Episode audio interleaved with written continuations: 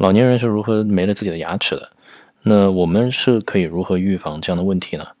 作者 John Fan 呢是一位临床的牙医，那么在多年的临床经验当中，也是观察到了一些结论。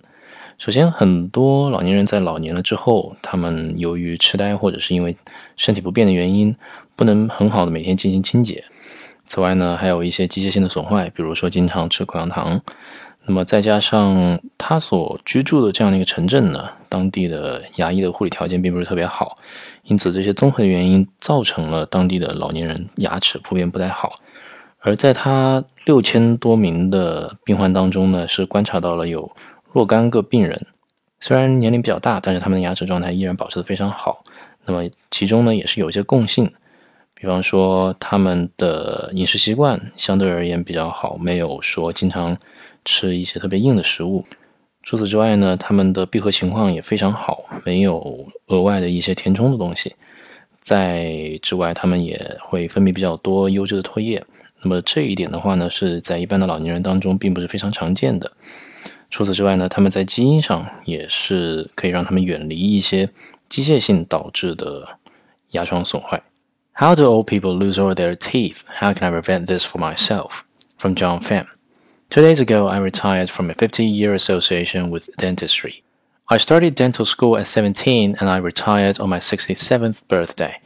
There are only three ways to keep your teeth throughout life be one of the 0, 83% or die early or get everything crowned. One of the reasons that I retired is that, as an old person practicing dentistry, most of my patients were old too, and the village I live in has an average age of around 60 and rising. So every day I went to work to see patients with loose teeth, massive plaque buildups, broken teeth, and failed teeth with great failings, failing dentistry, and failing teeth.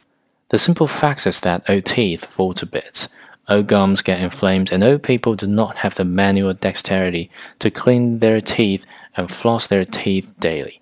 And carers at retirement villages and aged care facilities cannot clean their clients' teeth for them. They are resisted at every turn due to dementia or because it is uncomfortable to have their teeth cleaned every day.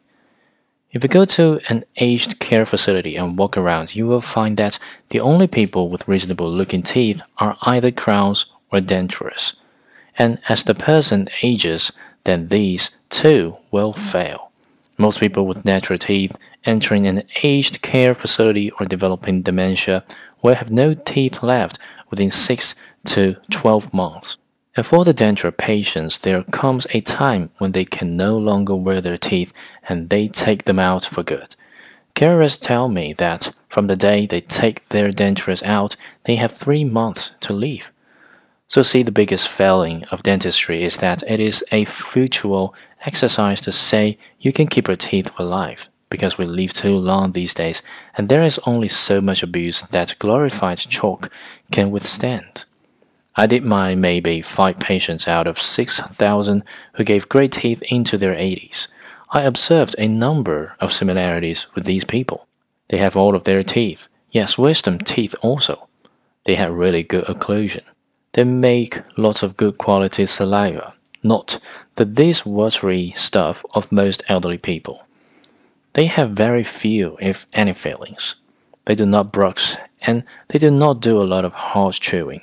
Their teeth do not show wear facets and chips and cracks. They look like they're brand new, except for the darker coloration. They are not genetically coded for gum disease. So if you are one of the 0.8% of my patients, you may indeed keep your teeth for life. But for the other 99 and 960%, sorry, you are fresh out of luck.